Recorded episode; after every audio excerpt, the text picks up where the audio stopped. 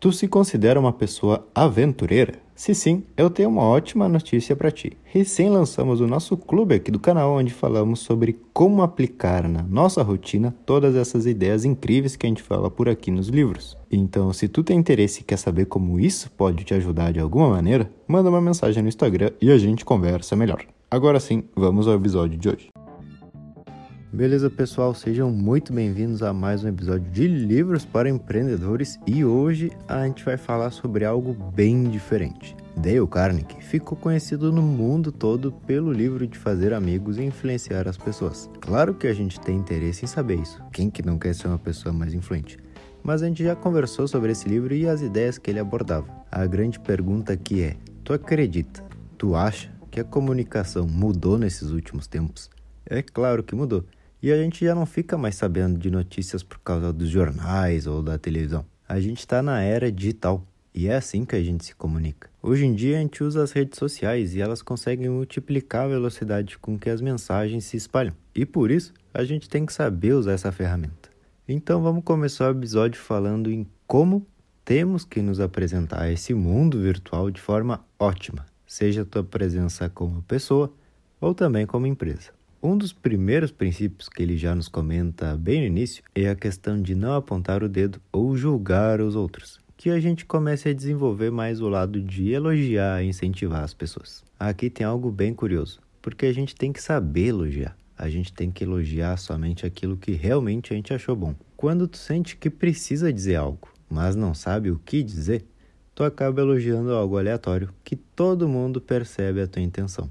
Então, sempre que tu for dizer algo para agradar, que seja verdadeiro e sincero. Elogie o trabalho, o esforço ou alguma coisa desse tipo. Outra ideia interessante é sobre a estratégia que muitas pessoas usam para crescer apenas falando mal dos outros. Com certeza tu já viu alguém assim nas redes sociais. Eles aparecem dizendo que tal pessoa é ruim, que tal pessoa engana os outros e essa estratégia não funciona a longo prazo. Inclusive, pensa comigo: se eu tenho um segmento, eu posso crescer sendo parceiro de outras figuras que falam sobre a mesma coisa que eu. Se eu começar a queimar todo mundo, ninguém vai querer colaborar comigo em alguma ocasião. Então, aqui vai uma dica muito importante: a competição é uma coisa positiva e saudável. Nunca fale mal dos teus concorrentes. A terceira dica para o teu posicionamento nas redes sociais é tirar tudo o que te beneficia em uma notícia. E eu vou te explicar melhor.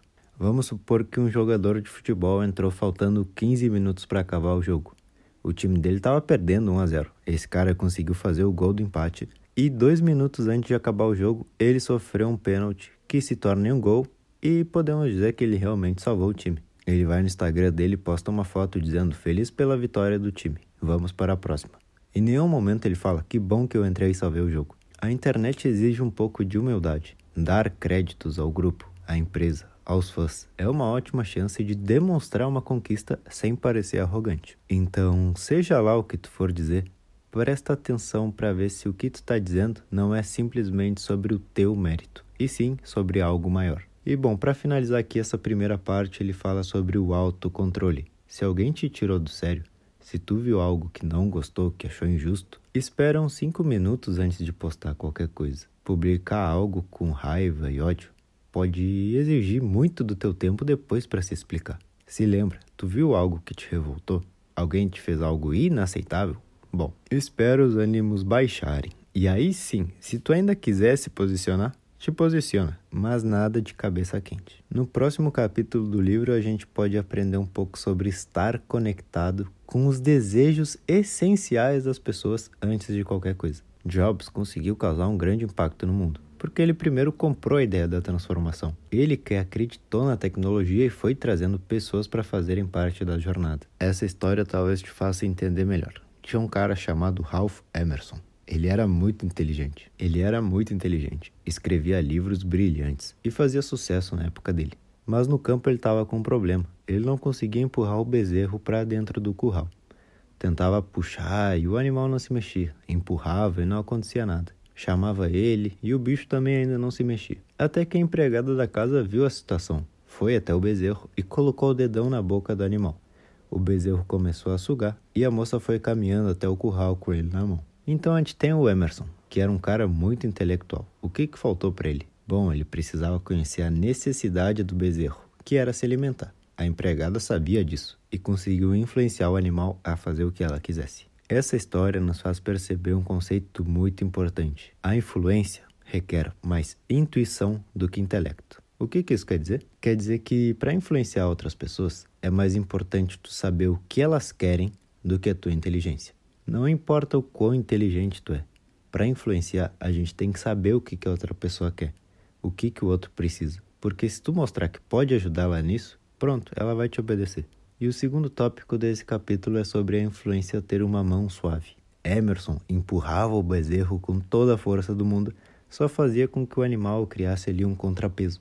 Quando forçamos as coisas, elas não vão funcionar. E a influência também é assim.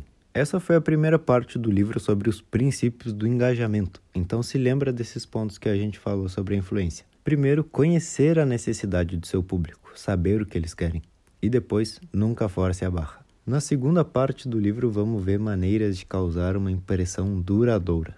E ele já começa nos falando sobre demonstrar interesse no interesse do outro. Pensa comigo. Demonstrar interesse é simplesmente o inverso de fugir. O instinto humano reconhece rápido as situações, ou fica ou foge. Mas demonstrar interesse, tu só não diz que fica, mas também diz que está ali disponível para conhecer mais da pessoa. Isso é muito importante. Além disso, tu seria influenciado por alguém que tu não confia? Claro que não.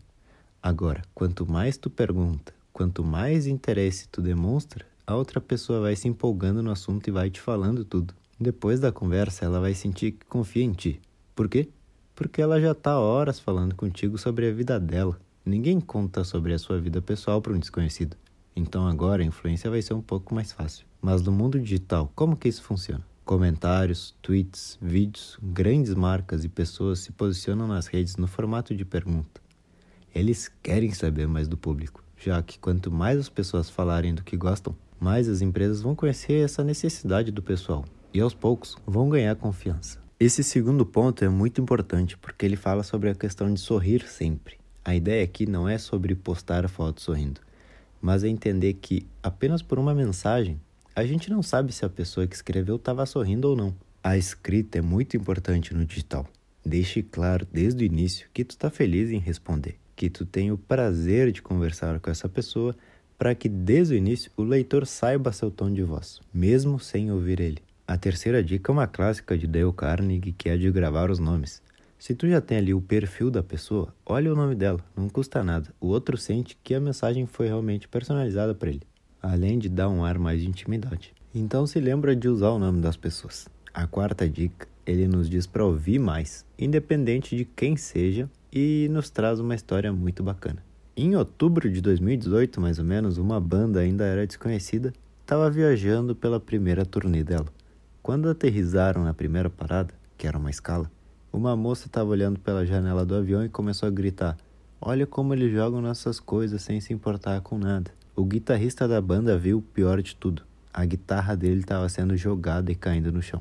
Bom, a partir desse momento, ele começou a falar com os funcionários da United, a empresa que ele estava voando. Mas ninguém ajudou ele, simplesmente mandavam ele de um lugar para o outro até que, chegando no destino final, Pegando a guitarra na esteira, ele viu que ela realmente tinha quebrado. Desse momento começaram a se contar 12 meses de ligações, e-mails, contatos e tudo que Dave Carroll, o artista, tentou fazer. Até que ele chegou num ponto onde ele disse: Vamos fazer o seguinte, paguem somente o conserto da minha guitarra, já que para mim esse valor é muito alto. E mais uma vez a United não ouviu ele, ignorou e fez o que queria, que era passar para outro departamento. Então Dave teve uma ideia.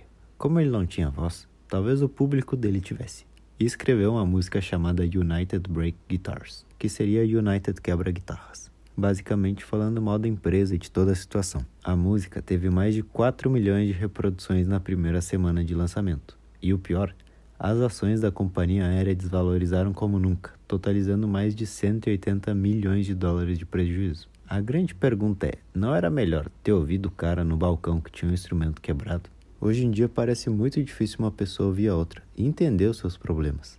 Pesquisas nos mostram que a cada ano que passa as pessoas confiam menos nos vizinhos. Mostram também que cada vez temos menos amigos, isso é verdade. Pensa quando tu era criança, a vizinhança era unida e divertida. Hoje tu nem sabe quem mora no teu bairro. Com os amigos é a mesma coisa. Tínhamos muito. Hoje temos menos. Já não vemos mais grandes grupos de amigos saindo, talvez três, quatro pessoas no máximo. Ouvir os outros pode te levar a muitos méritos. Entender a outra pessoa, isso é muito difícil hoje. Alguém que te escute. Então seja você essa pessoa. Depois da parte de ouvir bem, temos a de nos interessar pelos interesses dos outros. Se eu sigo alguém nas redes sociais, é porque ele fala de algo que me interessa. E hoje é mais fácil ainda descobrir isso, porque temos métricas, curtidas, compartilhamentos e toda essa área que nos mostra o resultado de certo assunto. Perceba o que é do interesse do outro e fale mais sobre isso. Vai funcionar. A importância dos pequenos detalhes também é algo que vai te diferenciar no mundo digital. Numa rede grande americana, a gerente da loja se colocou uma meta de duplicar o faturamento naquele mês. Chamou todos os funcionários para conversar e disse que eles tinham que fazer se focar mais no upsell, que é vender um pouco mais para a mesma pessoa. Então, se o cara vai comprar um tênis, tu oferece um tênis um pouco mais caro, ou junto com o tênis mais uma camiseta, algo assim. Funcionou? Não. Os vendedores ficaram tão focados nas brechas que o cliente falava para mostrar algo a mais e se esqueciam da experiência que o comprador estava tendo ali, ignorando o orçamento da pessoa. Se eu quero um tênis de 50 reais, não adianta tu me dizer que esse aqui de 600 é bem melhor. Isso nunca vai funcionar. Então a gerente teve que mudar a estratégia e ela disse: Esqueçam essa ideia de tentar vender mais. O objetivo agora é servir mais. Se o cliente quer ir ao banheiro, tu só não mostra onde fica, como acompanha ele até lá. Se a pessoa te conta uma história de vida, tu presta atenção e segue a conversa. Levar em consideração orçamento, tempo, tudo isso. Resumindo, eles tinham que parar de anunciar e oferecer para começar a servir. O que, que aconteceu? As vendas cresceram em uns 40% e até hoje essa empresa trabalha assim. Então, quando a gente investe nos pequenos detalhes, quase que imperceptíveis, a pessoa vai aproveitar mais o serviço, sendo também mais influenciável por você. Na terceira parte do livro, a gente vai aprender então a questão de merecer e manter o respeito das pessoas. E para começar, a gente já tem a ideia de começar sempre com um jeito amigável. Primeiro, eu quero que tu invista mais na tua história pessoal. Conta coisas que acontecem no teu dia a dia, mesmo que seja algo que deu errado, porque se tu contar isso no tom certo, pode trazer muitos benefícios. Quando a gente se abre, a gente está bem perto de ganhar um novo amigo.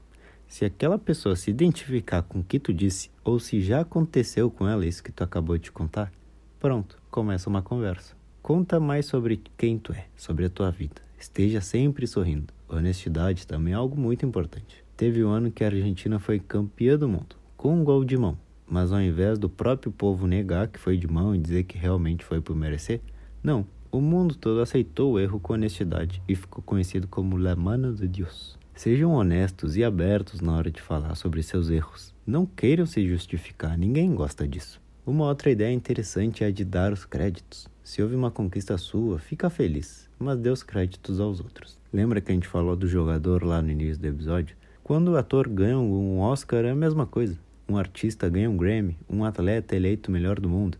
A frase é sempre a mesma: gostaria de agradecer tal pessoa. Então sempre dê os créditos, isso é bom. E uma última ideia dessa parte do respeito é a questão de trazer pessoas a fazerem parte de algo maior. Todo mundo quer fazer parte de alguma coisa, então tu só tem que convidar as pessoas. Vamos supor que tu é músico. Se eu for no teu show, eu vou ficar te olhando com respeito, porque aquele ali é o teu espaço. Foi tu que criou tudo aquilo. E agora eu tô aqui por causa do teu convite. É claro que eu vou te respeitar. Crie comunidades, criar algo que as pessoas se conectem pelo mesmo objetivo. Isso é a forma de adquirir respeito, porque foi tu quem começou. E as pessoas querem saber a tua visão do futuro. Então crie coisas maiores. Todos querem fazer parte disso. E no final do livro ele nos fala um pouco sobre a questão de conduzir os erros no mundo digital. Primeiro a gente tem que reconhecer que um erro foi cometido e avaliar a tua participação na culpa, mesmo que mínima. Mas por quê?